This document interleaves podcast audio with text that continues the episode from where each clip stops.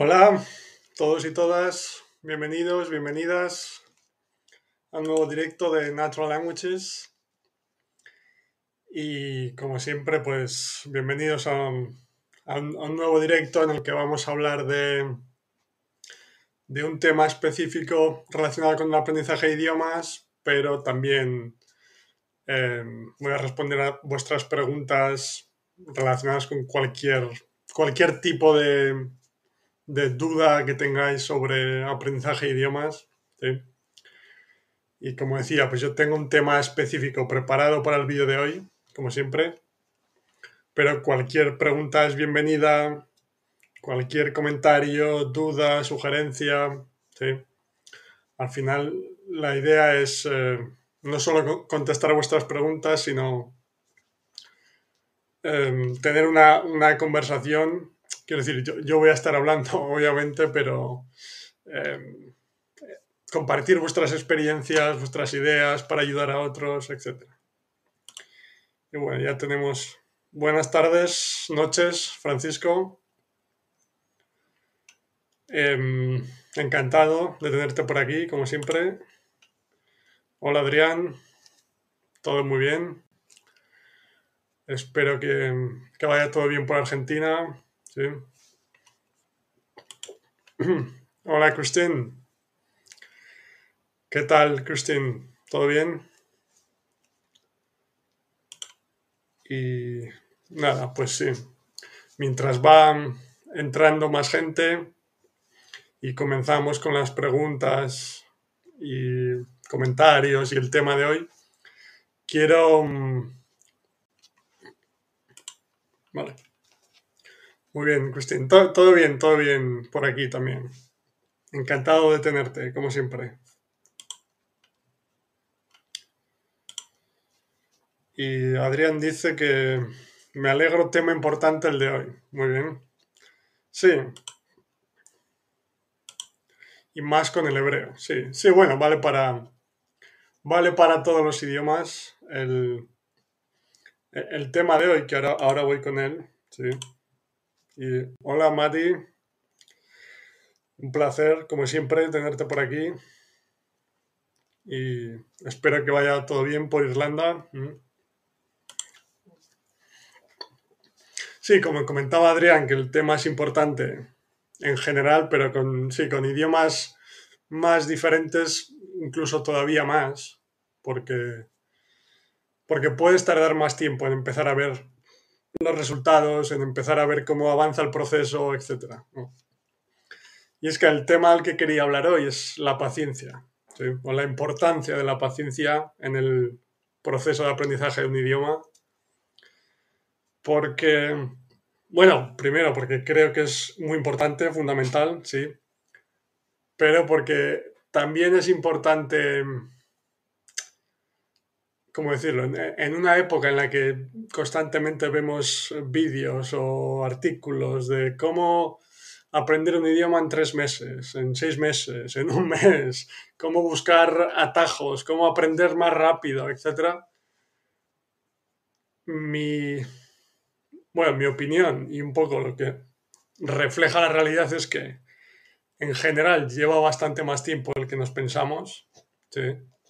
Sobre todo llegar a ese punto de la comunicación. Como digo siempre, nuestra capacidad de comprensión va a ir mejorando antes y antes vamos a ser capaces de, empezar a ver esa mejoría, cómo podemos comprender cada vez recursos más y más complejos e interesantes, ¿sí? Pero especialmente la parte de producción nuestra, la parte de ser capaces de comunicarnos, lleva más tiempo del que, del que la mayoría de la gente se piensa, ¿sí? Y por eso creo que es, es importante el tema de la paciencia, porque, sí, porque todo ese tipo de contenido tiene, tiene peligro, tiene peligro porque al final te lo puedes acabar creyendo, lo quieras o no. Cuando ves que el proceso no funciona para ti, pues puede llegar la frustración, el- lo que comento siempre, el pensar que, que no tienes talento para los idiomas, que no son para ti, etc. Cuando estoy convencido de que no es así. Y es simplemente, bueno, hay muchas cuestiones, por supuesto, pero una de las más importantes es tener paciencia simplemente. Y tener paciencia, no lo digo por decirlo, quiero decir, la, la paciencia es importante en la vida en general, pero hablo de tener paciencia porque es lo que nos muestra cómo funciona el proceso realmente, ¿sí? que, que es, es, un proceso que, que, lleva su tiempo. Pero bueno, también como digo siempre, lo, lo positivo es que puedes disfrutar del proceso prácticamente desde el principio, sí, porque es, es diferente encarar el aprendizaje de un idioma desde la perspectiva tradicional de pensar que tienes que memorizar palabras, hacer ejercicios de gramática, estudiar conscientemente, a la diferente perspectiva de saber que lo puedes aprender de una forma más entretenida, más divertida, disfrutando de, todo el proceso, porque sabes que vas a, vas a aprender a través de escuchar historias, de leer libros, de escuchar podcasts, cada, o sea, dependiendo del momento en el que te encuentres, los, los recursos son diferentes, como siempre, ¿no? Pero a lo que quiero llegar es que la paciencia es importante, fundamental, pero es más fácil tener paciencia cuando estás disfrutando el proceso. ¿Me explico? Sí. Que quiero decir, yo me encantan los idiomas y tengo toda la paciencia del mundo, cuando estoy aprendiendo un nuevo idioma porque uno, sé que va a acabar produciéndose porque mí mismo, porque lo veo constantemente y porque leo constantemente sobre esto, intento eh, investigar más, eh, educarme más, leer más sobre, sobre todo el proceso de aprendizaje de idiomas. Y lo que decía, uno sé que va a acabar llegando ese momento en el que voy a ser capaz de comunicarme, porque es un proceso natural. ¿Sí? si sigo los principios correctos, claro. Y dos, estoy disfrutando del proceso, porque aunque no pueda comunicarme todavía, pero ya puedo entender podcasts o libros o documentales o el, recurso que sea. Entonces, el hecho de que necesite un tiempo no quiere decir que, que necesites llegar hasta el final para empezar a, a disfrutar del proceso, ¿no? sino que sino que el proceso lo puedes empezar a disfrutar desde el principio. Lo que pasa es que tu capacidad para comunicarte no, no está ahí todavía. Y ya está. Es, es lo que es, no pasa nada.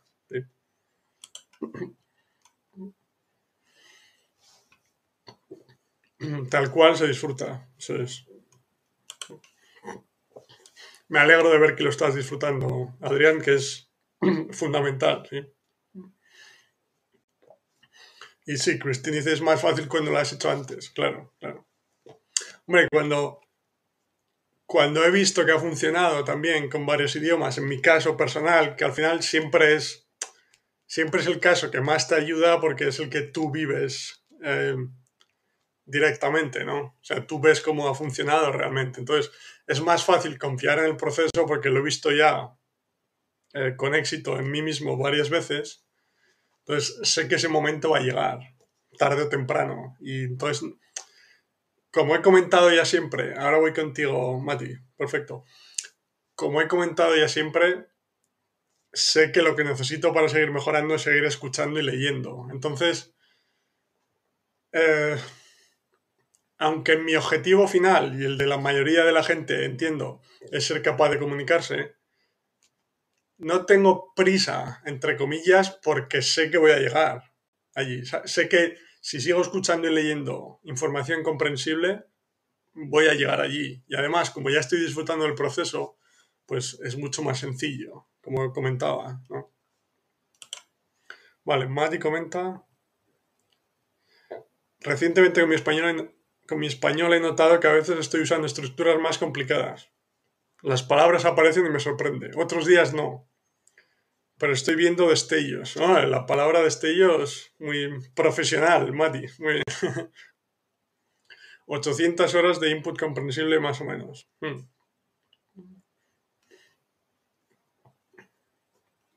Perfecto. Sí, Francisco pregunta, Mati, son 800 horas de escucha o escucha y un poco de lectura que, ¿cómo, ¿Cómo lo mides más o menos, Mati? Si puedes responder. ¿sí? Porque sí, es una pregunta de Francisco de la semana pasada o la anterior, que si, por ejemplo, escuchas un audiolibro a la vez que lo lees, si eso cuenta como, si, lo haces durante una hora, cuenta como una hora de exposición o como una hora de escucha y otra de lectura. Así que es, es un tema complicado. Y que como yo le comenté al final, como en la mayoría de los casos, o sea, no sé, el 99% del tiempo lo dedico a escuchar más que a leer.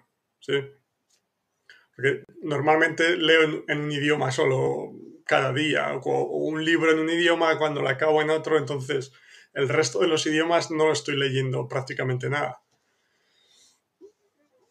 Pero entonces no sé un poco cómo medirlo. Pero en tu caso, Mati, si nos puedes contestar más o menos. Pero bueno, por continuar con lo que comentabas, me alegro uno, pero como decía, al final es que es, es una consecuencia natural, sí. Y cuanto más te expongas al idioma, más escuches, más leas, mejor vas a, comunicarte. O es que es, es un proceso natural nuevamente. No sé cómo explicarlo más claramente, pero si sigues los principios por los que todos aprendimos nuestra, nuestra lengua materna y por los que todos aprendemos otros idiomas, se va a acabar produciendo. Sí. Vale. Adrián, el disfrutar si va desde el principio, claro. Sí, eso es, es clave. O sea, desde el punto de vista de la motivación, especialmente en el, en el largo plazo, me parece fundamental disfrutar. O sea, es que no, y hoy en mi canal hablo de idiomas porque es lo que más me gusta, lo que es mi pasión, pero estoy convencido que es la única forma de aprender cualquier cosa, en, el largo plazo. Sí, puedes aprender cosas sin disfrutar en el corto plazo, pero antes o después te vas a acabar rindiendo o vas a acabar dejándolo porque es que la motivación, la pura motivación llega hasta un cierto punto. ¿sí? Y dependiendo de la persona te puede llevar cuatro meses, un año, dos años, dos meses rendirte, pero si no estás disfrutando del proceso, es que no hay, no hay forma humana de sostener eso en el tiempo, desde mi punto de vista.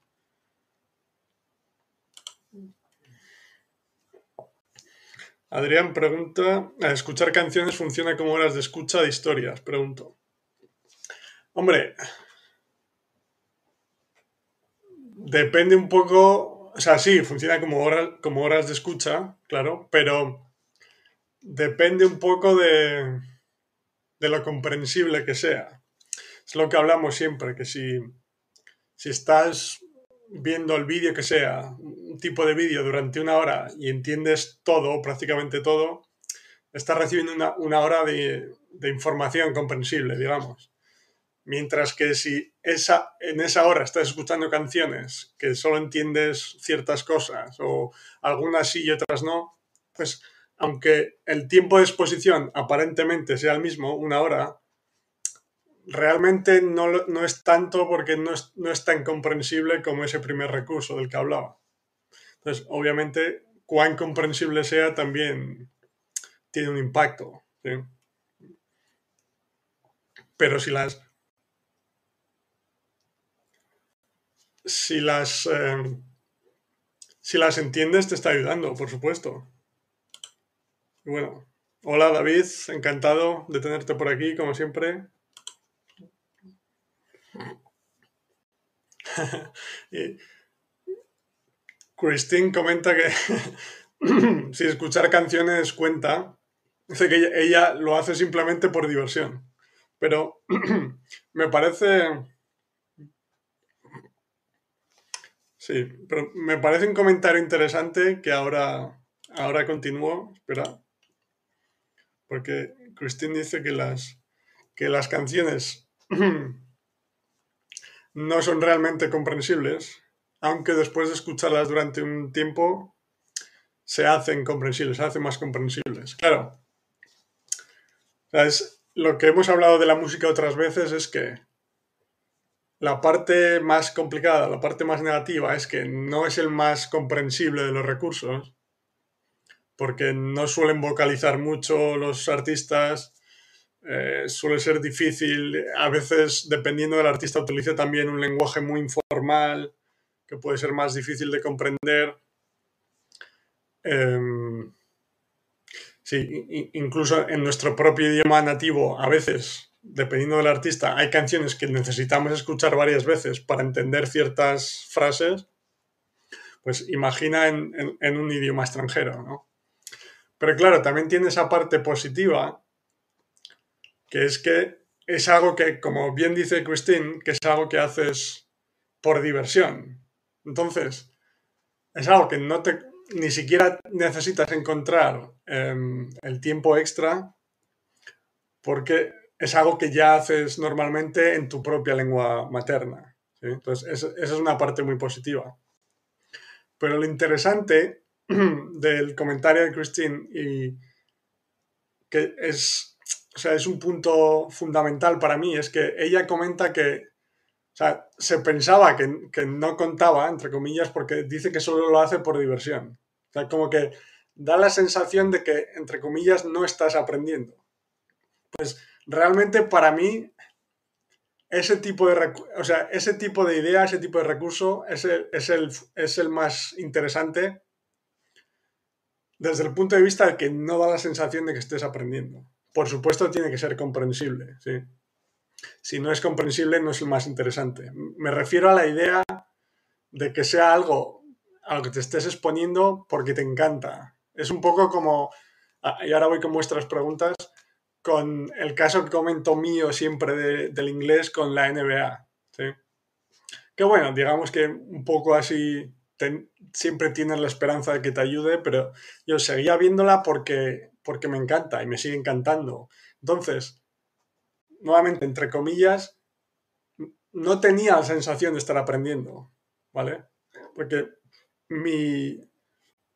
O sea, estaba completamente centrado en disfrutar del, partido, en tu caso la música, el que sea. Entonces, siempre que sea comprensible, como siempre, me parece la idea o el tipo de recurso más interesante. Cuando casi hasta te olvidas que está en otro idioma diferente porque estás tan estás tan metido en el, recurso en sí, en el, mensaje, en, entender la historia, etc. ¿sí?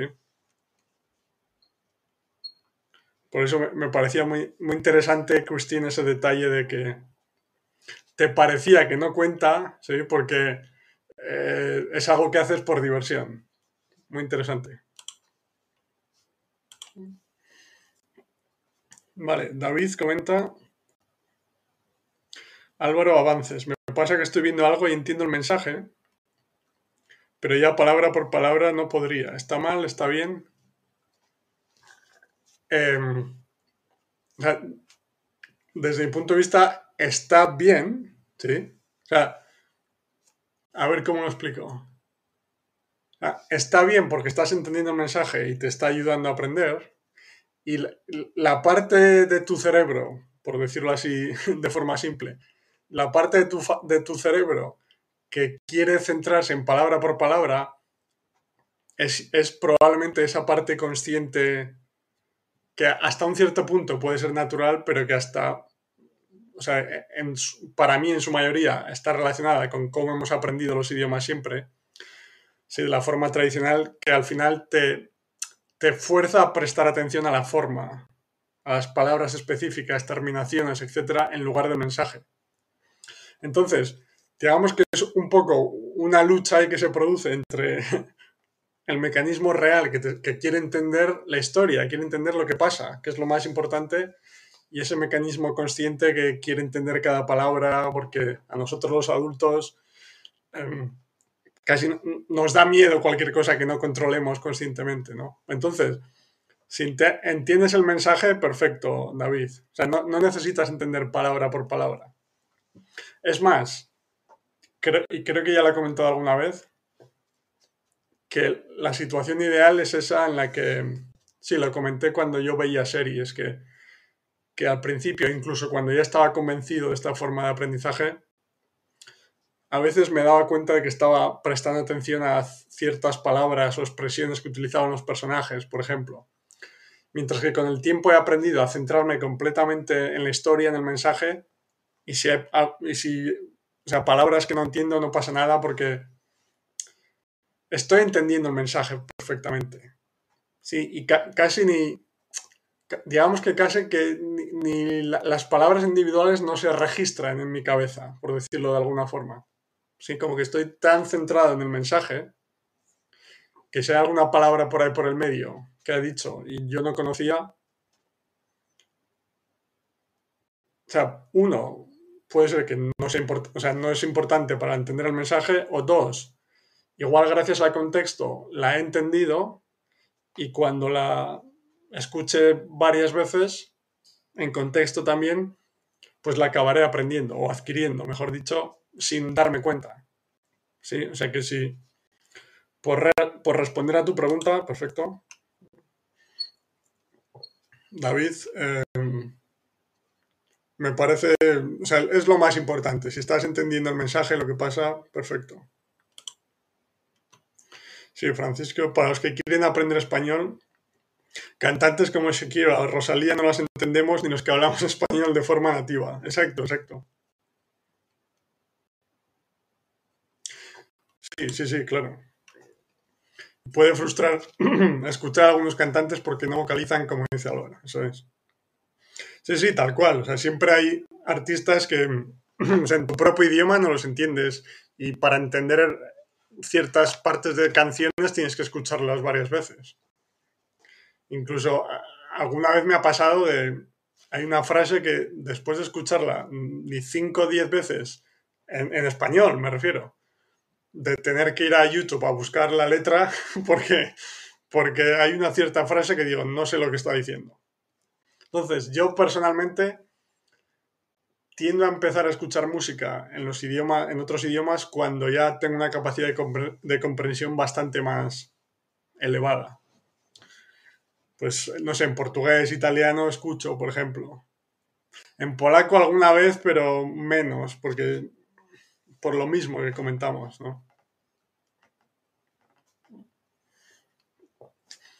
Pero tiene esa parte positiva de que es es, muy interesante y lo hacemos de normal ya por diversión en nuestro propio idioma. Sí,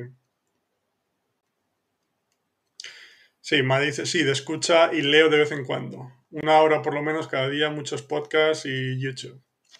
Perfecto. Sí, estas son las, las 800 horas que, que comentabas. Mm. Muy bien. Sí, es. Por eso es tan, tan importante la paciencia, como comentaba, que es que al final, o sea, que requiere un tiempo de exposición, o sea, no sé si es objetivamente, no sé si es objetivo o subjetivo, pero grande, quiero decir, o, o mayor del que muchas veces nos pensamos, ¿no? Pero nuevamente, no quiere decir que no, que no puedas disfrutarlo desde el primer momento. Hoy encontré y escuché, dice Adrián, algo de audiolibros en inglés. Como en hebreo casi no hay, le puse subtítulos en hebreo. ¿Cómo lo veis vos? Eh, a ver, o sea, para aprender hebreo, escuchas audiolibros en inglés con subtítulos en hebreo. Uf, complicado. Eh, hmm. Me pregunta Adrián si sirve. Em, hmm. Claro, entiendo. Hmm. A ver, yo personalmente en general no soy muy amante de, de utilizar subtítulos e, en otro idioma que sea el que no, el que no estás aprendiendo. ¿sí? O de como de mezclar los idiomas en, el aprendizaje. Quiero decir, yo personalmente prefiero, si estoy aprendiendo alemán, que es, o sea, con, si es sin subtítulos, simplemente escuchar en alemán. Si es con subtítulos, escuchar alemán y subtítulos en alemán. O sea, todo en, en el idioma, ¿no? Porque al final, como digo siempre de manera sencilla, la idea es aprender que la palabra, siempre utilizo el mismo ejemplo, porque la palabra Apple, Es, asociar la palabra Apple con la representación mental de una manzana y no con el equivalente en inglés de la palabra manzana. ¿Me explico? Entonces, tengo el miedo siempre de que al utilizar la traducción y varios idiomas, eh, eso te lleve a, a, eso que se comenta siempre de, estar siempre traduciendo en tu cabeza, a tener que pensar las cosas, ¿sí? Porque cuando escuchas en ese ejemplo, que es un ejemplo muy simple, sencillo, pero vale para el idioma en general, cuando escuchas Apple, y estás aprendiendo inglés, el objetivo es que aparezca la representación de la, de la manzana en tu cabeza. ¿Me explico? ¿Sí? En lugar de, de la palabra en un idioma diferente. Claro, también en idiomas como el hebreo que comentas, que siempre es más difícil encontrar contenido, pues puede que sea necesario buscar ciertos trucos, no lo sé. entiendo, Adrián, que, que te resulta comprensible en inglés, y, o sea, entiendes el mensaje en inglés y a la vez lees las palabras en hebreo y te ayuda a asociarlas con el mensaje, escribe un poco más... Eh, ¿a, qué te refieres? Quiero decir, escribe un poco más cómo es el proceso. Si entiendes en inglés perfectamente y eso te ayuda a entender el hebreo, o qué es lo que te ayuda más. Y ahora vuelvo contigo, Adrián.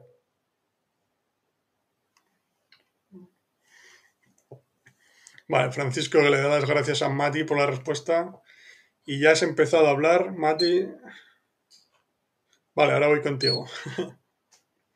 Leía un políglota polaco decir que con 860 horas ya era fluido en inglés que estaba aprendiendo. A ver, es lo de siempre de, qué se considera fluido, digamos, ¿no? O sea, 860 horas para ser fluido me parece muy poco. Claro, para mí fluido es ser capaz de comunicarte en cualquier situación, ¿sí? De manera natural, sin, tener que pensar. Eh, sí, exacto. Entonces, a mí se, me hace muy poco, la verdad. 860 horas para llegar a un nivel de, de fluidez. Pero bueno. Sí, y Mati, vale. A ver. sí, David, si escuchas a Noel, no entiende nada. A veces dice palabras entre los dientes o la palabra que quiere decir se puede entender como otras. Sí. Sí, el, ejemplo que comentaba antes, David, yo creo que alguna, alguna canción de, no sé si era Anuel o alguno de, de, este, de este estilo, que la tuve que buscar en la letra en YouTube yo como nativo porque no lo entendía. Sí, sí. Sí, me dice, mi output es dos clases de conversación a la semana. Cada mes estoy mejorando, pero todavía no hablo con fluidez. Sí. No, no, es perfectamente normal, Madi, con ese tiempo de exposición, lo que comentaba antes. 860 horas, como decía el políglota polaco ese que comentaba Francisco, me parecen muy pocas para ser fluido. Nuevamente, no sé lo que se entiende por fluidez. Para mí es lo que he comentado. Entonces, por eso me parece poco. Y eh, Christine comenta que Jorge Drexler es, muy bueno para el, para el principio. Mm. Que un compañero de idiomas anterior me lo recomendó. Vale, sí, y, que le ha ido muy bien, aunque no intenta, em, ¿cómo decirlo?, entender la letra, entender lo que, lo que pasa, ¿no? Vale. Sí, al final siempre hay, siempre hay artistas que son más fáciles de comprender, igual que si te gustan los documentales, puedes probar diferentes tipos, a ver cuál, cuál entiendes mejor o peor, o podcast dependiendo del artista, creador de contenido, etcétera, siempre hay algunos que son más fáciles de comprender. Entonces, como en tu caso, Christine, con Jorge Drexler, pues yo, por ejemplo, si escucho podcasts en otros, en otros idiomas sobre temas que me interesan, pues o sea, si es en portugués o italiano los voy a entender igualmente, por ejemplo, o en inglés, ¿no? O en francés. Pero en polaco, por ejemplo, la persona puede, puede marcar mucho la diferencia para mí. Si, si es una persona que vocaliza bien, que se expresa bien, me puede ayudar mucho. Entonces intento probar varios diferentes y el que, el que veo que entiendo bien, si es un tema que me interesa, eh, pues escucho, escucho todos los episodios que tenga. En ese sentido, por ejemplo, con polaco, descubrí hace poco una, una chica que es interesante porque habla muy rápido, pero vocaliza muy bien. Entonces se, se distingue muy bien lo que dice. Y además habla sobre como minimalismo, desarrollo personal en general, que me gusta lo que comenta. Y como decía, lo que hago es escuchar sus podcasts, o sea, escuchar todos sus episodios. Es lo que suelo hacer. En cuanto encuentro un creador de contenido que me gusta de lo que habla, que se entiende bien, lo veo todo. vale, sí, Cristina le, le, pregunta a Maddie cuándo empezó a hablar. Después de dos meses más o menos. Vale, entonces... O sea, antes de llegar a 600 horas, dice Christine. Vale, y... Hmm. Vale. Sí, a ver si responde Mari a la pregunta, pero a ver, ¿por dónde iba? Aquí. De David. Hay una imagen que dice que para ser C2 se necesitan 1000, 1200 horas. ¿Vale? Y Christine pregunta si es C2D. Claro, eso. Exacto, eh, Christine. Es, es mi problema con esos niveles tradicionales, digamos, que o sea, e, entiendo a lo que te refieres, David, pero mi problema es que siempre cuando se habla de niveles, certificados, etc., es cómo lo mides. Porque, o sea, yo, por ejemplo, en portugués, italiano, francés, esos tres, mi nivel de comprensión, ajustándolo a, esos, a, esos, a ese marco tradicional, es C2. O sea, entiendo todo perfectamente pero mi nivel de comunicación no es el mismo. Bueno, como siempre, sí, que nuestra capacidad de comprensión siempre es mayor. Entonces, ¿cómo lo mides realmente? ¿Sí? Pero bueno, si entendemos C2 como la capacidad de comunicarte, como capacidad de comunicación y como el nivel más alto posible, me parecen pocas también. Mil, mil doscientas horas. No sé. Vale, perfecto. David, espera, ya busco el link, lo pongo acá por inglés, dice, para aprender inglés de manera clásica, supongo. Claro. Es que, sí.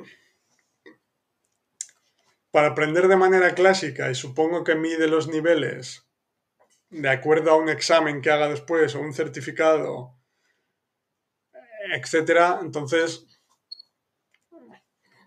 es, que es, una forma totalmente diferente de medirlo, ¿no? O sea, no... Pero sí, por resumirlo, yo mil, mil doscientas horas no me parece suficientes horas como para, de exposición al idioma como para tener un supuesto nivel C2 que se entiende como el más alto posible. Vale. Ah, vale, vale, vale. Adrián dice, lo pongo mudo en inglés y leo en hebreo. Ah, vale, vale, vale, vale. Perfecto, perfecto, Adrián. Uh, sí, ahora voy con la siguiente. Ya, ya, te entiendo, Adrián. O sea que es... Al final es buscar contenido que tenga subtítulos en el idioma que quieres aprender y, el audio, el idioma del audio es indiferente, digamos. Ya, ya. Ah, bueno, pues no. No es mala idea, Adrián, no es mala idea. Sí, al final, con, idiomas como el hebreo que comentas, es una forma de encontrar más, más recursos disponibles. Sí, sí, buena idea, buena idea. Para, para idiomas con menos recursos o menos populares, entre comillas, pues es buena idea, Adrián. Sí, sí. Vale, Cristina dice, estoy de acuerdo, si las 860 horas que comentaba el polaco, vale. Francisco dice, en unos meses voy a llegar a unas 800 horas y veo que aún no es suficiente. Mala noticia, por lo que tendré que tener más paciencia. Exacto, exacto. Sí, ya, quiero decir, al final, o sea, estoy hablando o estamos hablando de ciertas horas un poco para intentar acotar unos periodos, unos límites para saber un poco qué podemos esperar, ¿no? Pero, como digo siempre, el... O sea, el, no, no es el antídoto la palabra, sino lo que te va a hacer seguir mejorando es escuchar y leer. Entonces, si después de X horas sientes que todavía no estás preparado preparada para comunicarte, lo que necesitas es seguir escuchando y leyendo. ¿Me explico? O sea que en tu caso, Francisco, por ejemplo, dices yo casi 800 horas, o en unos meses voy a llegar a 800 horas. Eh, si llegas a las 800 horas y no te puedes comunicar, pues, ¿qué, ¿qué, le vas a hacer? Pues seguir escuchando y leyendo. ¿Me explico? O sea, que no... Cuando, estás, cuando sigues los principios correctos y eh, entiendes lo que estás escuchando y leyendo, como digo siempre, el proceso está funcionando. Entonces, ya sean 800 o 1500, entiendo que te gustaría más que fuesen 800 que 1500. Me invento los números, ¿sí? Pero, como digo siempre, es que no hay, no hay atajos, no hay... ¿Sabes? No hay, no hay forma alguna de, de hackear el proceso, como digo siempre. Entonces, es una cuestión de seguir escuchando, seguir leyendo Entiendo que hay una cierta parte de, no sé si llamarla fe, sí, porque al final tienes que confiar en que, en que el proceso va a funcionar, ¿no? Que es lo que, estoy, lo que digo siempre de que si escuchas, o sea, al escuchar, al leer, si entiendes el mensaje, estás aprendiendo, hay una cierta parte de fe o de confianza en el proceso, como lo quieras llamar, porque nuevamente, como digo siempre, es un proceso subconsciente, ¿vale? Pero yo, como digo, lo he visto varias veces ya en mí mismo, lo veo en mucha gente. Al final son los mismos principios por los que todos aprendimos nuestra lengua materna, que digo siempre, ¿sí? Que no quiere decir que tengamos que aprender exactamente igual o hablando de la misma forma, pero los principios, ¿no? Entonces, eso me ayuda a calmar esa frustración, digamos, o esa falta de paciencia a veces, de que me gustaría hablar lo antes posible, por supuesto, ¿Que me gustaría hablar después de escuchar 800 horas? Muy bien. Y hablar como un nativo, claro, por supuesto, pero no funciona así. ¿sí? Entonces, eh, es, es, a lo que me refiero. ¿sí? Y Francisco dice, sí, y aún no he dicho una palabra, solo me surgen palabras sueltas en mi mente, pero poco más.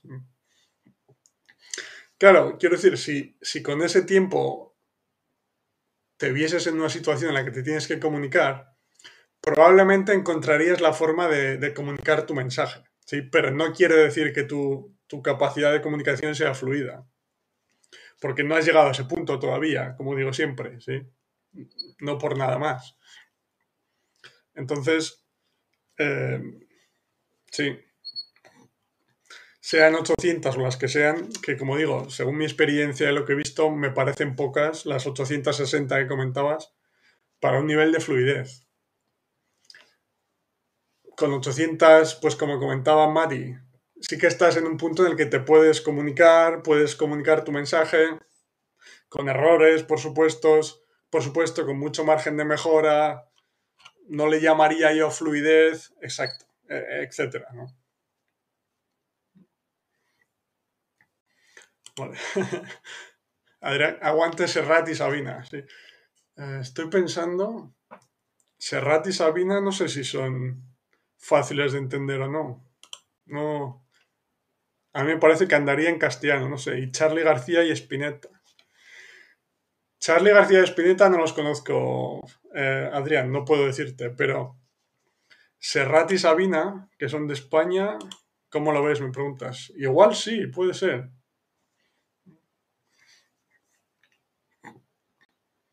Puede ser, no sé, que nos diga mm, Christine o Maddie si escuchan canción de.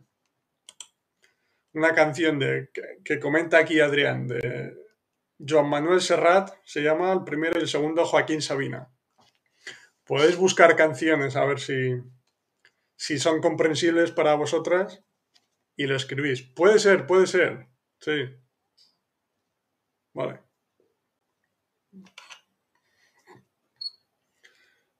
Vale, y sí, Mari contestando a, lo de antes, de que empezó a comunicar antes de las 600 horas, dice que, sí, que, que, parecía, o sea, que, lo sentía como que sí, se lo sentía correcto, digamos. Sí, sí al final, vale, Cristina dice que muy bien. ¿Y cómo eran tus frases cuando empezabas a comunicarte? Sí, cuando puedas contestarnos, Mati, perfecto. Pero sí, también yo entiendo que... O sea, al final, lo bueno de, volviendo al tema de hoy, de la paciencia, es que aunque tengas la intención final de ser capaz de comunicarte, si, si confías en el proceso y tienes paciencia, sabes que ese momento va a llegar. Entonces, claro, también dependiendo de la personalidad de cada uno, también, de si hay gente que, le cuesta menos empezar a hablar, en el, no que le cueste menos, sino que tiene menos miedo a cometer errores, por ejemplo, o simplemente quiere comunicarse y no le importa tanto, eh, no le importa tanto lo que hagan otras personas, eh, lo que le contesten otras personas, perdón. Está más relajado, relajado. Pues eso puede condicionar que una persona quiera empezar a hablar antes y otra más tarde. No, lo veo como un problema en ninguno de los casos. ¿eh? Vale. Eh, a ver. Vale, ahora voy contigo, David. Vale, David comenta. Ah, no, si es que eso lo miré hace mucho tiempo que no sabía nada del input comprensible. Yo creo que por tomar algunas clases en inglés, por eso es que presta bastante atención a palabra por palabra. Claro. Claro, claro, claro. Sí, sí, exacto.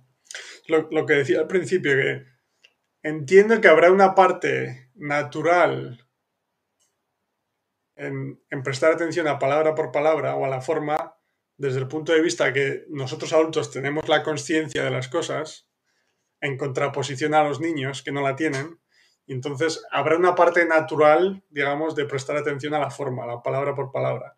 Pero yo creo que el, un gran porcentaje de, esa tendencia es una consecuencia de las clases tradicionales que te, que te fuerzan a prestar atención a las palabras, a las estructuras, a las reglas gramaticales, en lugar del mensaje que es lo realmente importante.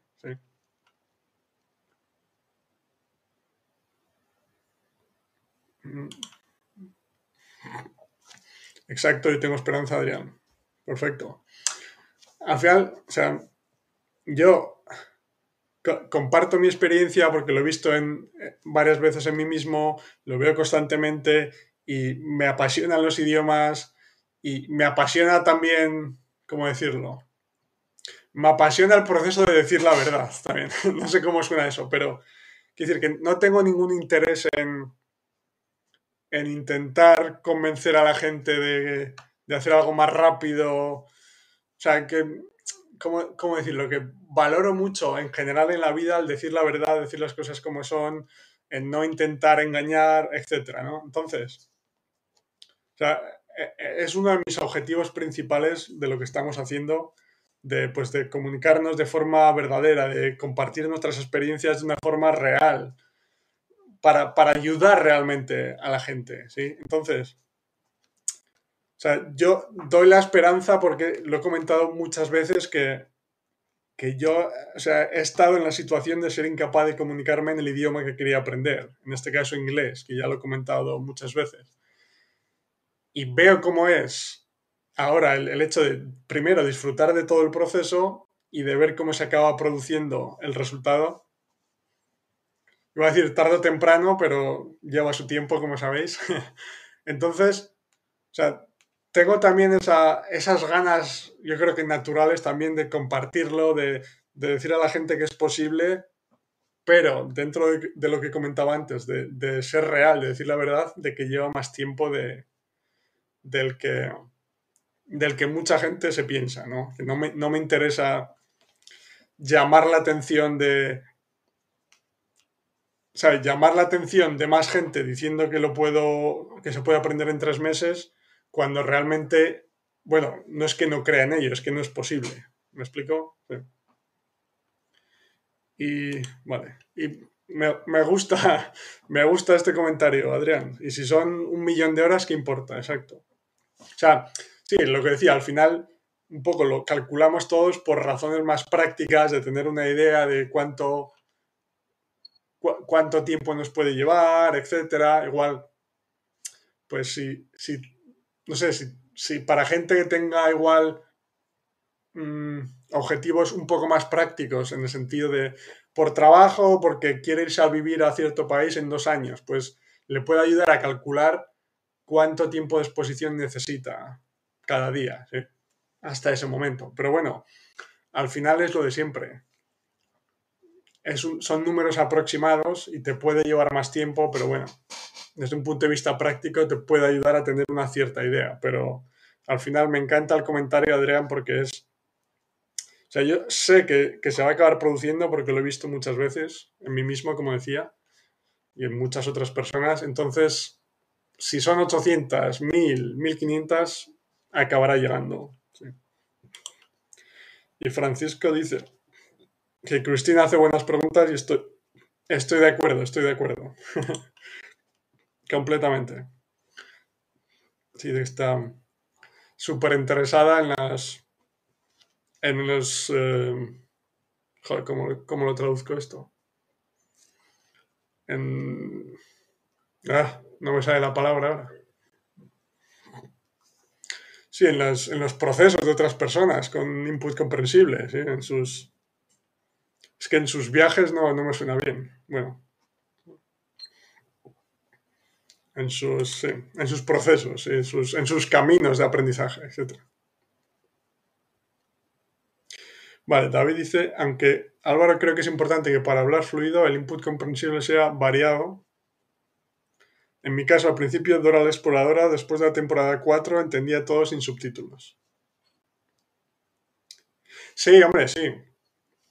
Quiero decir, al final, la, idea es que te expones a un cierto tipo de contenido, de vídeos, recursos, etcétera, que sea comprensible en tu nivel para ayudarte a, mejorar tu capacidad de comprensión y tener acceso a recursos un poco más complejos. ¿sí? y más interesantes, como digo siempre. Entonces, es un poco como una, escalera, digamos, que vas, vas mejorando, eh, o sea, vas subiendo el nivel de complejidad viendo cómo tu capacidad de comprensión aumenta también. ¿sí? Entonces, digamos que casi de una forma natural, David, sí, casi sin, sin ponértelo como objetivo, va a ser variado porque cuando ya llevas unas temporadas de Dora Exploradora, como comentas, pues tu capacidad va, a mejorar, igual ya puedes comprender unos dibujos más, más complicados. Después de los dibujos documentales con, los que haya mucha parte de narrador que es más fácil de comprender, etc. Pero lo que quiero llegar es que de una forma natural, yo creo que por cómo va mejorando tu capacidad de comprensión y por tus intereses puramente intelectuales, al final, vale, y Maddie contesta a Christine que no fue fácil al principio, pero parte de ello fue querer construir una relación con mi tutor para tener a alguien que me apoyase y que me motivase. Perfecto. Sí, como dice Christine, tiene sentido. Gracias por tus respuestas. Sí, está bien, está bien. Al final, sí, también en el ejemplo, lo que comenta Christine, perdón, también el, tener una persona, ya sea un tutor, ya sea un compañero de crosstalk, como comentamos otras veces, también te puede ayudar a que, conozcas más a la persona, entonces tienes más contexto sobre la persona, lo cual te puede ayudar a entender más de lo que, está diciendo. También te, vas adaptando a su acento, a su forma de comunicar, a su, su claridad al, al, expresarse, etc. ¿no? Entonces, especialmente al principio te puede ayudar mucho cuando dependes más de, del esfuerzo de otras personas para hacerlo comprensible que no cuando ya tienes un nivel mayor y prácticamente puedes entender a todo el mundo. ¿sí? No, hay no hay grandes diferencias, salvo que sea una persona que habla muy rápido o que no se le entiende nada. Pero tiene sentido, como dice Christine, tiene sentido porque sí, incluso en el, en el tema del crosstalk, por ejemplo, yo cuando lo he hecho también lo he hecho con una persona, pues he estado haciendo crosstalk durante meses, por ejemplo, durante un tiempo con la misma persona, por lo que comento, que al final eh, pues tienes más contexto sobre esa persona, también te vas conociendo más y tienes más libertad para hablar de otros temas, estás más relajado, relajada, te acostumbras a su forma de comunicar, su acento, etc. Es interesante.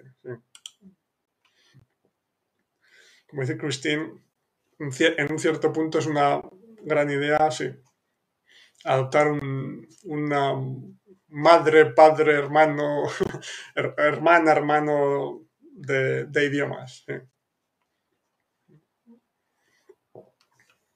Muy bien. Eh, David, yo creo que la paciencia es lo más importante. Casi todos lo dejan como al mes. Mm. Porque no entienden cómo no hablan. Exacto, exacto. Sí, muy, muy, muy importante, muy interesante, David, porque, claro, vuelvo a lo de siempre.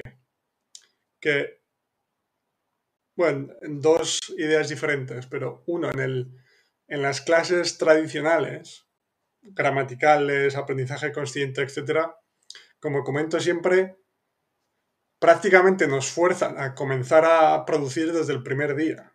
Aunque sean cosas pequeñas, sí, al principio, pero prácticamente nos fuerzan a producir desde el primer momento, cuando obviamente no estamos preparados. ¿Qué pasa? Que llevas, como dices, llevas un mes, dos meses, y te han metido en la cabeza que deberías ser capaz de empezar a comunicarte y no eres capaz no eres capaz porque no funciona así, no por nada. Claro, eh, lo acabas dejando, como comenta David, porque, porque no ves el progreso, o sea, en tu mente, pensando que deberías ser capaz de comunicarte cuando no lo eres, te piensas que el problema eres tú. Además, entiendo que no estás disfrutando del proceso de, aprendizaje a través del estudio, etc. Entonces, tampoco puedes tener más paciencia porque estás disfrutando del proceso, aunque no veas los resultados eh, en ese primer mes o el segundo. ¿sí? Y después, ahora, vale. Sí, o sea, lo que quiero decir con el input comprensible, como que desde la primera clase ya están saludando y demás, mientras con el input no. Entonces como que piensan que no sirve. Hmm. Buena, buen comentario también, exacto, exacto. Sí, pero está relacionada con lo que decía. Es como, si, haces la prueba, si tú le dices a, cualquier persona, estoy aprendiendo X idioma, inglés o suajili o japonés, el que sea. Lo primero que te dicen cuando le dices a alguien que estás aprendiendo un idioma es, dime algo, ¿sí? dime una frase en el idioma. Porque tenemos esa idea de que, nuevamente, de que tenemos que producir prácticamente desde el primer momento, cuando no funciona así. Entonces, sí, es exacto, es que mucha gente, cuando le hablas de la idea de input comprensible, de que escuchar y leer es lo más importante, como que se le cruzan los cables porque, o sea, o sea, más que que se le crucen los cables, que tienen la sensación de que no están aprendiendo. Porque una, como dices, no pueden comunicarse porque no funciona así, más que nada. Y, dos, porque al tratarse de un proceso subconsciente es más difícil de medirlo también. Mientras que las clases tradicionales, como digo siempre, vas a una clase, te aprendes una nueva regla y te da la sensación de que has mejorado un cierto porcentaje o un cierto nivel, ese día. Vuelves al día siguiente, una nueva regla, da la sensación de que has aprendido un poco más del idioma. Es más fácil de medir, ¿sí? Claro, ya todos sabemos a qué te lleva eso, ¿no? Pero mientras que el input comprensible o la forma natural de adquirir un idioma,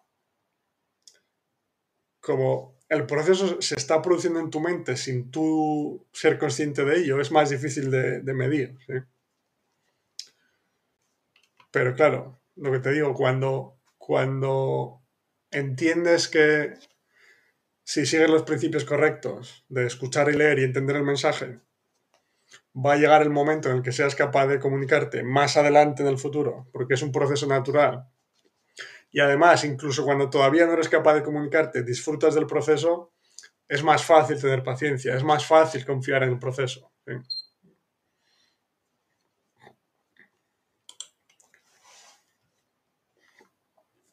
Christine comenta de la, idea de la misma persona para comunicarte, para la motivación, pero para tener un, sí, un input eh, interesante ¿sí? de, de, forma consistente, claro.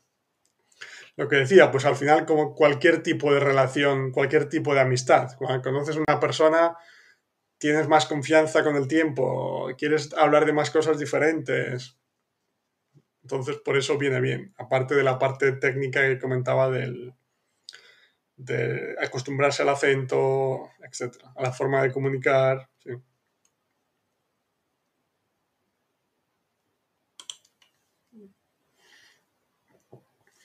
Francisco, he visto algún youtuber famoso que recomienda especialmente input comprensible y a los tres meses de aprender el idioma ya hacen un vídeo donde salen hablando. Vale y eso es contradictorio con lo que explican, solo es posible si se han memorizado frases, creo yo. Claro. Sí, o sea, no sé... O sea, sí, va a decir que hay, muchos canales diferentes, pero claro, sí, al final un vídeo en el que, tú grabas, en el que no hay una interacción, digamos que tienes que reaccionar en tiempo real o, o eh, comunicar nuevas ideas en tiempo real, ¿sí? como estoy haciendo yo ahora en, español, por ejemplo.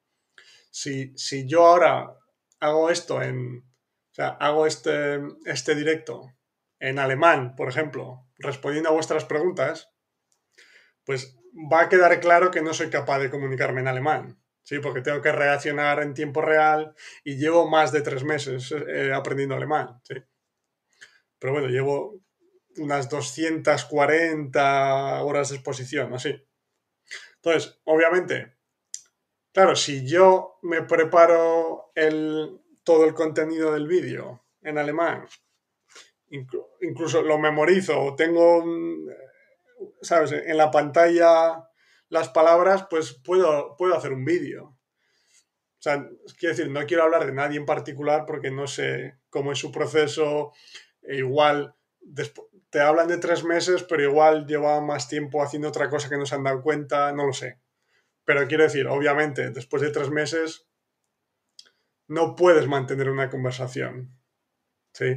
Eh, real en la que haya una, una, interacción, en la que tengas que responder a...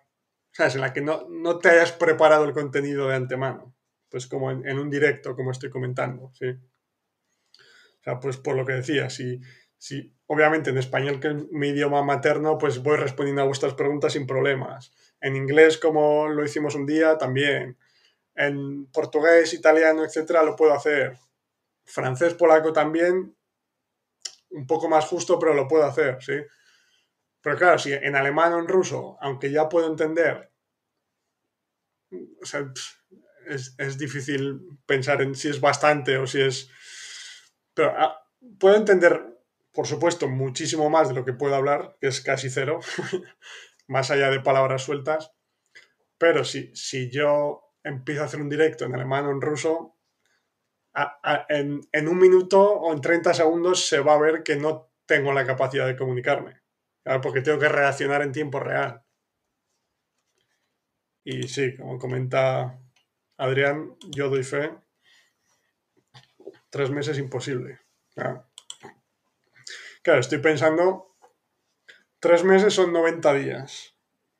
¿Cuántos, ¿Cuántas horas tienes que dedicar al día para llegar a un nivel, a un momento en el que puedas empezar a comunicarte? O sea, el ejemplo que comentaba Mari, por ejemplo, de las 800 horas, para llegar a ese punto en 90 días tienes que dedicar 9 horas de exposición al día. 9 horas, que ya es una locura en general. Imagina 9 horas cuando estás empezando con el idioma, que muy pocas cosas son comprensibles. ¿Sí? Quiero decir, el caso que comentaba David era así. Sí, que imagínate, David, que tienes que ver 9 horas al día de Dora la exploradora. ¿Cuánto, ¿Cuántos días crees que puedes aguantar viendo Dora la Exploradora nueve horas al día? ¿En qué momento crees que va a explotar tu cerebro? Quiero decir que, por ejemplo, en mi caso, ahora en inglés, podía, dadas las circunstancias, me podría exponer nueve horas al día, porque todo es comprensible. Entonces, puedo ver vídeos, puedo escuchar podcasts, puedo leer libros, puedo ir a reuniones para hablar en inglés. Aún así, nueve horas es un montón de tiempo, pero podría hacerse porque todo es comprensible para mí, pero cuando estás empezando, es lo que digo, que, vas a, estar nueve horas al día viendo Dora la Exploradora, Peppa Pig, es que es, es una locura.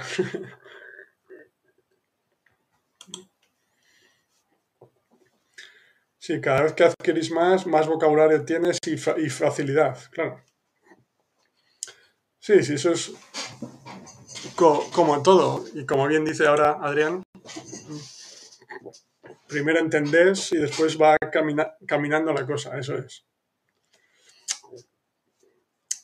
Eso es, eso es. Pero como decía, es que es, es un proceso natural, ¿sí? O sea, estamos intentando explicar lo que se pasa en el cerebro, pero es como, va funcionando, ¿sí? O sea, que no, no tienes que preocuparte por cómo funciona el proceso realmente, sino que es algo que se produce sin tu control, ¿sí?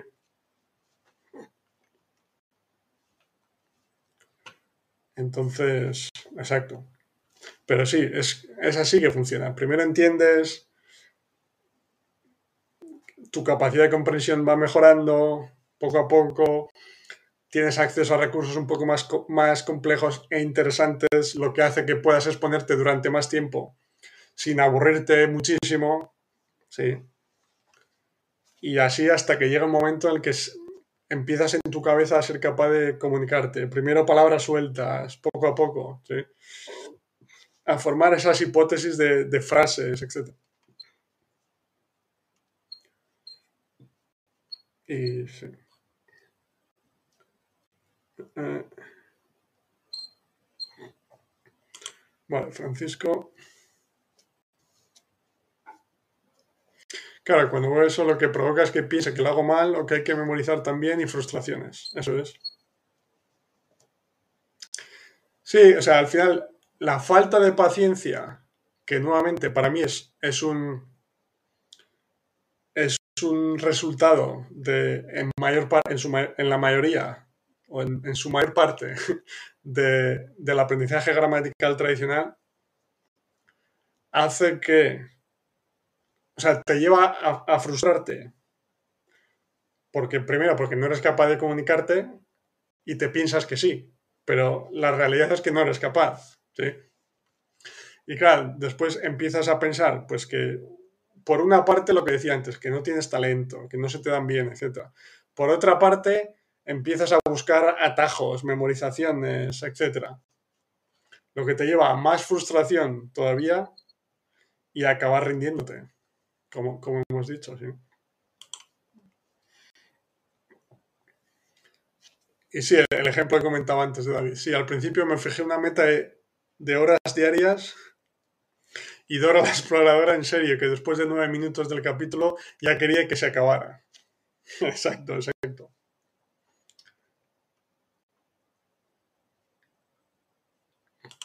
Eso es, eso es. Es que este es el momento que no, me la creo, que me haya visto tantas cosas que nada. Como Dora, Peppa, eh, Paw Patrol, sí. La patrulla canina en español, creo, no sé cómo se llama. Exacto, es a lo que me refiero, que o sea, técnicamente, en seis meses, por ejemplo, podrías aprender un idioma, o sea, técnicamente por cuestión de tiempo, me refiero, al final, pues seis meses, 180 días, si dedicas cinco horas al día, pues, o sea, llegas a 900 horas, que es, es un nivel, o sea, es, es un tiempo de exposición muy grande.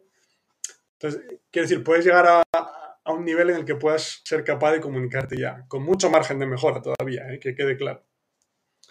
Pero claro, cuando estás empezando, cinco horas al día, es que no hay forma humana prácticamente. ¿sí?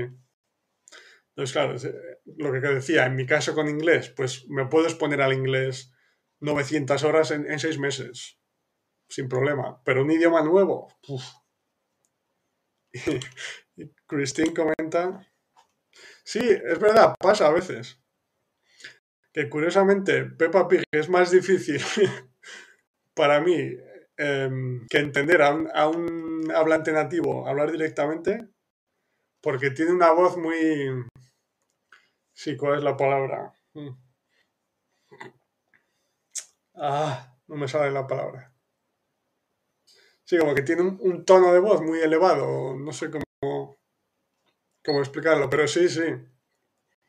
Pasa, pasa a veces con, con algunos dibujos, no sé por qué, a, a veces son, son, más complicados. Esta, como comentas, hay algunos que tienen una, voz como muy grave que es más difícil de comentar también. Más difícil de comprender, perdón. Vale, esto ya lo he visto. Adrián.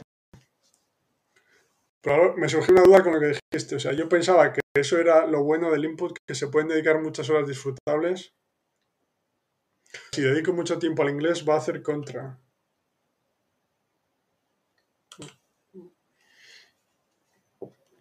Yo no sé, Álvaro, pero usted responde las preguntas que tengo en mi cabeza como si me leyera la mente. Qué miedo. Te, estoy observando, la no, es broma, hombre. Ya, o sea, pero la primera parte que me comentas.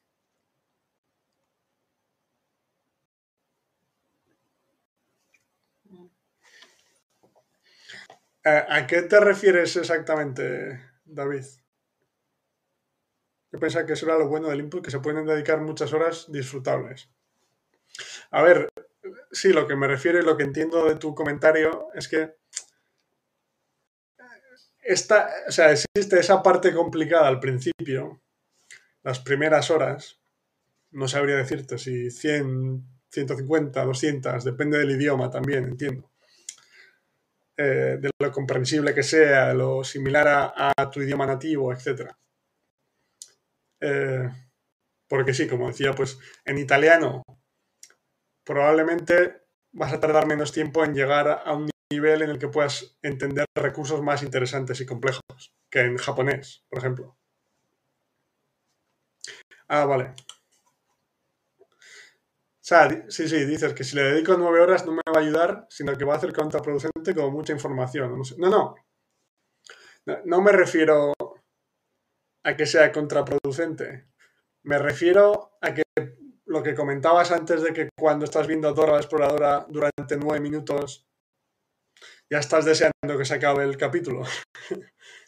Me refiero a que es, es, muy difícil, por no decir imposible, dedicarle nueve horas a un idioma cuando estás empezando, porque muy pocas cosas son comprensibles y normalmente esas cosas, como Dora la Exploradora que comentas, no son las más interesantes del mundo para ti. Entonces, después de 20 minutos, 15, media hora te vas a cansar porque no lo estás disfrutando tanto. ¿Me explico? No es que no sea, o sea, no es que sea contraproducente. O sea, si eres capaz de escuchar nueve horas de Peppa Pig y Dora la Exploradora, te, te, va a ayudar más que 20 minutos desde el punto de vista técnico. Lo que, vale. Eso es, eh, David, perfecto. Sí, lo había entendido de otra manera. Eso, me refiero a que es, es muy, muy difícil disfrutar tanto de tanto tiempo al principio porque son cosas muy sencillas que no son las más interesantes del mundo para nosotros los adultos. Mientras que si llegas a un, si llegas a un punto por ejemplo, que comentaba yo con italiano, como se parece más, pues yo empecé viendo dibujos, pero más rápido que con otros idiomas, fui capaz de llegar a un punto en el que podía empezar a entender documentales, por ejemplo, y empecé a ver documentales de viaje, que es un tema que me gusta mucho. Entonces, de repente, pues de ver dibujos durante 15 minutos al día, 20 documentales, pues ya veía una hora al día. Entonces, eso acelera el proceso porque te estás exponiendo mucho más tiempo al día. Y además, y claro, te puedes exponer mucho más tiempo al día porque disfrutas más, porque te gusta más el contenido. A, eso me refería.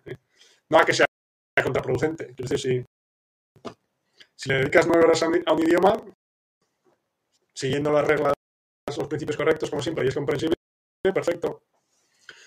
Lo, lo que me refiero es que es, es difícil disfrutar de ese proceso al principio, ¿sí? porque pocas cosas son comprensibles. Y el rap o reggaetón, que no me gusta, ¿serviría para algo? Pregunto, comenta Adrián. Bueno, un poco similar a la idea de la música en general, ¿no? Al final, el, género musical, pues dependiendo del género, vale. Comenta que acá hay cumbia 429, que es como cumbia reggaetoneada, ¿vale? En Argentina, muy bien. Hombre, yo te diría lo mismo que lo, que comentábamos de la, de la música en general antes. Que, hombre, sí, también dependiendo del género, algunos géneros puede que sean más comprensibles que otros. Pero si no te gusta, ah, bueno, 420. vale. Quiero decir, si no te gusta, es probable que tarde o temprano te acabes cansando de eso, ¿no? Vale, un momento. Me dice Cristian que hay un problema con el micrófono. Espera. Que si, es solo su problema. Un momento. eso en, los antes, Cristian me pasaba en otros directos, pero cambiando la configuración, creo que en general funciona bien el micrófono. ¿Se, me escucha bien ahora otra vez? ¿Vale? Y sí, por, finalizar lo que comentabas, Adrián, de la música. O sea, tiene el rap o reggaetón que comentabas, tiene los pros y contras que cualquier otro género musical. La única diferencia posible es que a género musical sea más comprensible que otro por la forma de cantar de los artistas, nada más. ¿no? Entonces, no sé. No, lo he utilizado yo para aprender otros idiomas, más que nada porque el reggaetón está en español. Sí, entonces. Pero bueno, rap sí puede haber. Pero sí, no. Ah, vale. Se dice, vale, Cristín, que, que se me oye bien ahora. Sí, no sé. Antes me pasaba, Cristín, pero yo creo que ahora desde que cambié alguna configuración del audio, yo creo que no, hay problemas ya con, el micrófono. Muy bien. Eh, sí, creo que no me he dejado nada. ¿Vale?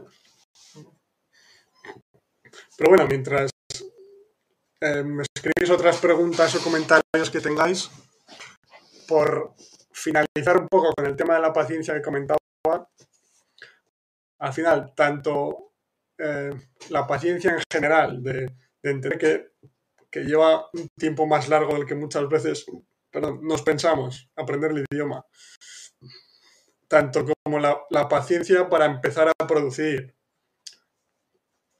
O sea, es fundamental entender, digamos, que, o sea, lo que, he estado diciendo en todo el, directo al final, la, la idea principal, que que si siguen los principios correctos, tarde o temprano el momento llegará. Entonces, aunque entiendo que pueda haber esa especie de incertidumbre, sobre todo si es el primer idioma extranjero que estás aprendiendo, porque no has visto funcionar el proceso en ti mismo, en ti misma todavía, pero al final es lo que digo, o sea, se trata de los mismos principios por los que todos aprendemos nuestra lengua materna, o sea, los principios por los que funciona el mecanismo del, lenguaje en nuestro cerebro, digamos, por decirlo de una forma sencilla.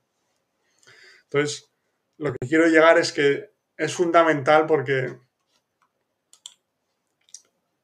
la falta de paciencia, que como decía muchas veces, o en su mayor parte, está, es una consecuencia del aprendizaje tradicional, o sea que no es nuestra culpa tampoco siempre, ¿no? Eh, lo que te lleva es a la frustración, a querer buscar atajos cuando no existen y en última instancia acabar rindiéndote, ¿sí? Porque además, si buscas los atajos, las memorizaciones que comentábamos antes, generalmente es un proceso del que no disfrutamos tanto. Y como decía al principio, cuando no disfrutas del proceso, o sea, las posibilidades de acabar rindiéndote crecen, ¿sí? Y hay personas con más motivación y otras con menos, pero al final eh, el proceso acaba así. Hola desde Brooklyn. Que veo que es Aaron, pero que eres Ellie, es mi, estudiante de, de Brooklyn. Hola, ¿qué tal? Llegas al final casi, Ellie. ¿sí? Pero bueno, sí, no sé, ¿algún, ¿alguna pregunta más? Sí, aquí hay. Vale.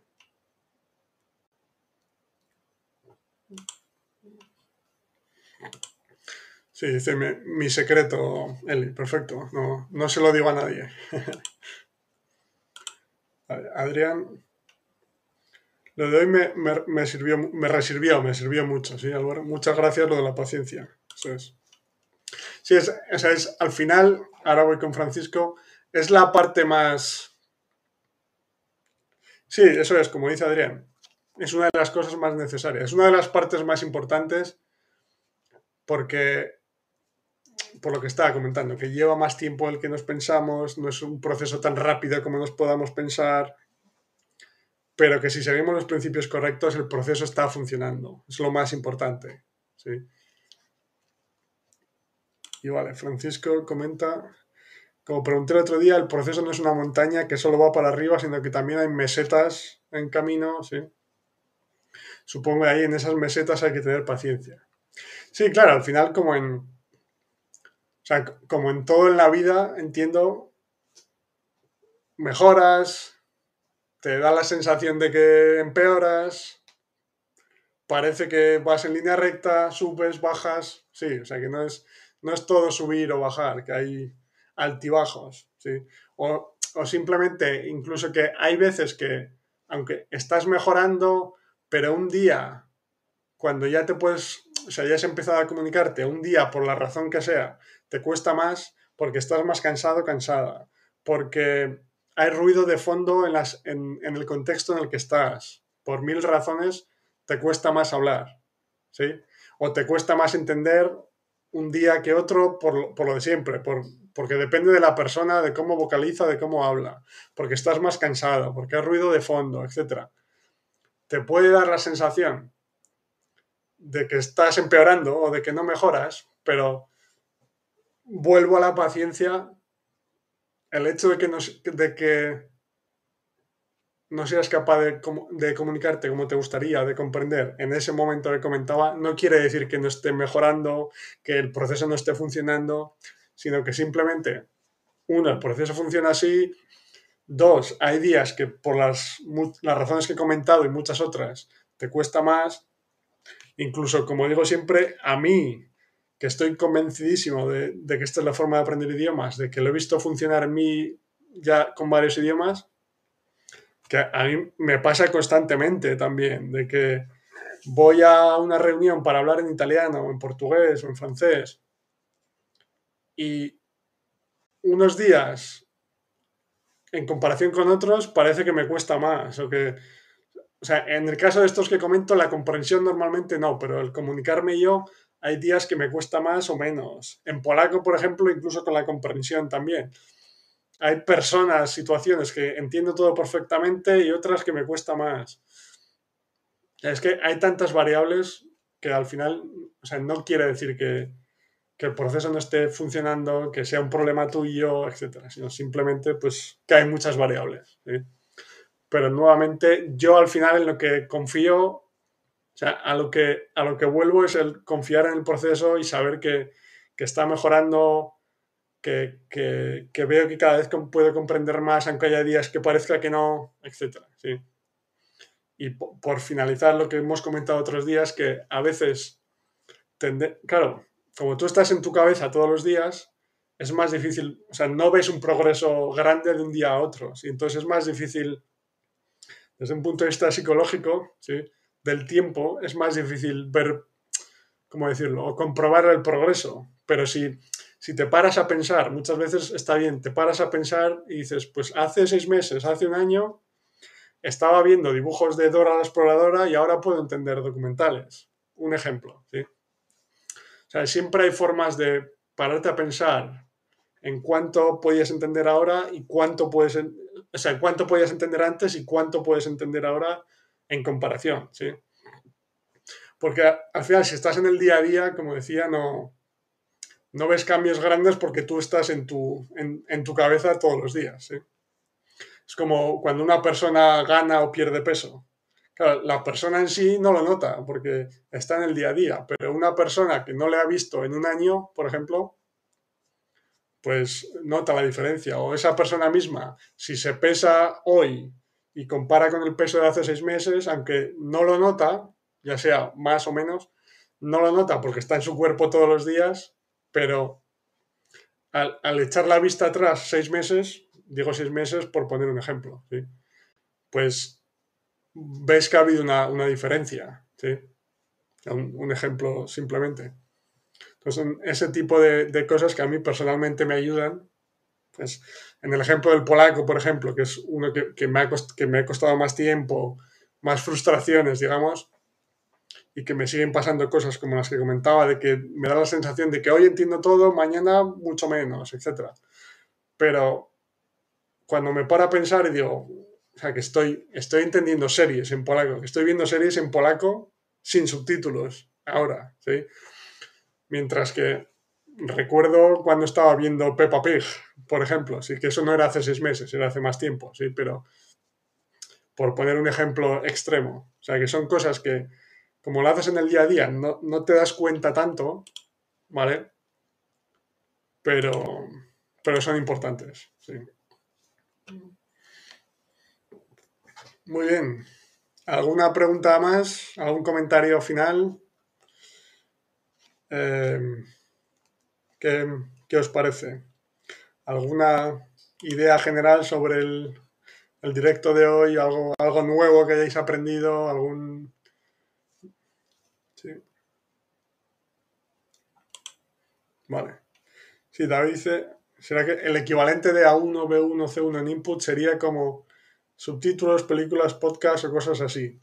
Ya entiendo, o sea, como medir el nivel por tu capacidad de comprensión, digamos, y por, por la dificultad de los recursos que estás comprendiendo. Sí, sí, podría ser una forma de medirlo, pero quiero decir, al final, o sea, yo personalmente no, no pienso nunca en niveles, aunque sea, como dices, de equivalentes, sino que voy adelante con el proceso. Quiero decir, empiezo, pues, como comenté con italiano, por ejemplo, pues empiezo a ver dibujos animados. Después, cuando los entiendo ya mejor y mi capacidad de comprensión mejora, dibujos un poco más complejos, después documentales, etc. Quiero decir que yo sigo el proceso, voy subiendo y no me preocupa realmente ponerle una etiqueta de nivel 1, nivel 3, ¿me explico? O sea, sí que tengo ideas para ciertos momentos de recursos que puedan ser comprensibles en un cierto punto o no, ¿vale? Pero, o sea, porque eso, la experiencia de otros idiomas me ayuda para los nuevos. Pero bueno, eso es, voy probando siempre, entonces tampoco pienso desde el punto de vista de niveles, ya sea A1 o sea como lo quieres llamar. Entonces, sí, tengo, digamos, una cierta jerarquía de tipos de recursos, de cuán comprensibles creo que pueden ser, ¿no? Pero muchas veces es prueba y error también. Probar, a ver si lo entiendo o no, y ya está. Si lo entiendo, perfecto, y continúo con eso. Si no, pues busco algo más sencillo, ya está. Y según sigo mejorando, sé que mi capacidad de comunicación irá apareciendo. Al principio poco, después un poco más, etc. O sea, me explico, David, sí, o sea, entiendo lo que dices, me parece buena forma de medirlo, o sea, según la dificultad de los contenidos, pero no es una cosa que me preocupe especialmente el hecho de clasificarlos de alguna manera, sí. Vale. Gracias, lo de la paciencia es bastante importante, como comenté antes. Cuando personas normalmente mayor de edad al escuchar aprendí X solo viendo películas y series, se miran como con cara de... ¿eh? Ya, sí, sí.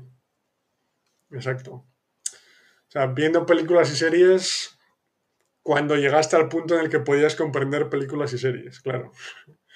Antes hace falta otro trabajo previo. Perfecto, Adrián. Un placer tenerte por aquí, como siempre. Y gracias por tus preguntas, contribuciones.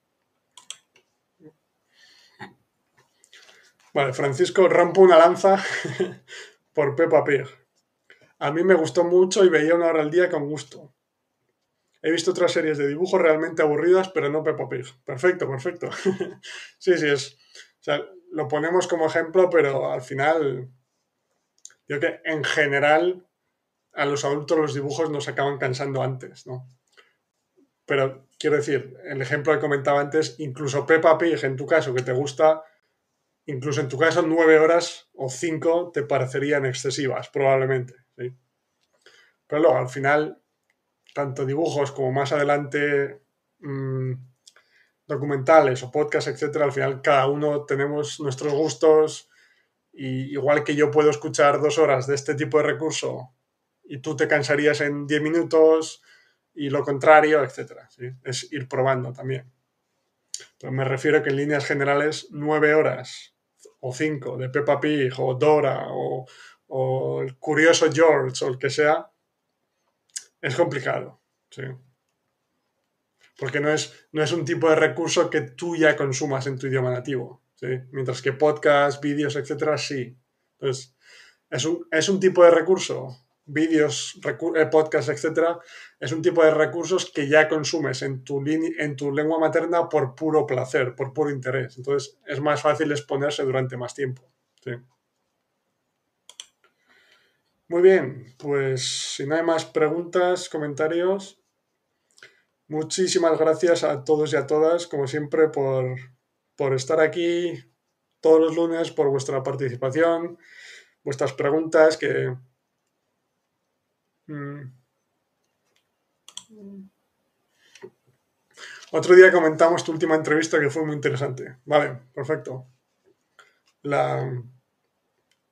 Em, sí, con, el, con este chico de. Con Dragos, sí. Que como comentaba en el vídeo, hay cosas nuevas que pueden ser interesantes, otras con las que no estoy de acuerdo, etc. Y bueno, por finalizar, David ¿Crees que sin Stephen Crashing nadie subiera o fuera menos popular? ¿O nadie lo habría visto o alguien más ya lo habría dicho? No sé si alguien habría empezado a investigar, no lo sé, pero bueno, quiero decir que es, un crack, Stephen Krashen, y el trabajo que ha hecho de investigación, etcétera, es increíble. Pero sí, supongo que al final siempre hay una persona, grupo de personas que empiezan a investigar algo porque tienen una gran pasión por lo que sea y eso eh, inspira a otras personas, se va difundiendo. Ahora tenemos eh, las habilidades de Internet eh, para comunicar a muchas más personas a la vez. Pues sí. Muy bien. Gracias David. Gracias Francisco. Gracias Cristín. Buena noche para ti también. Gracias, Mati. Gracias, Julie. Y gracias, Aaron. Perfecto. Nada, que tengáis una buena semana todos y nos vemos el próximo lunes con un nuevo tema y, como digo siempre, Si tenéis algún tema específico del que queréis que hable más, también me podéis escribir en cualquier momento a mi correo, redes sociales. Eh, en cualquier momento estaré encantado de, de, responderos lo que pueda y de pensar un tema para el próximo lunes, etc. Que como veis, como siempre, pienso un tema específico, pero luego acabamos hablando de muchas otras cosas también, que es la idea. Muy bien. Gracias, Reggie, y que pases una buena semana tú también. Gracias a todos y todas. Chao.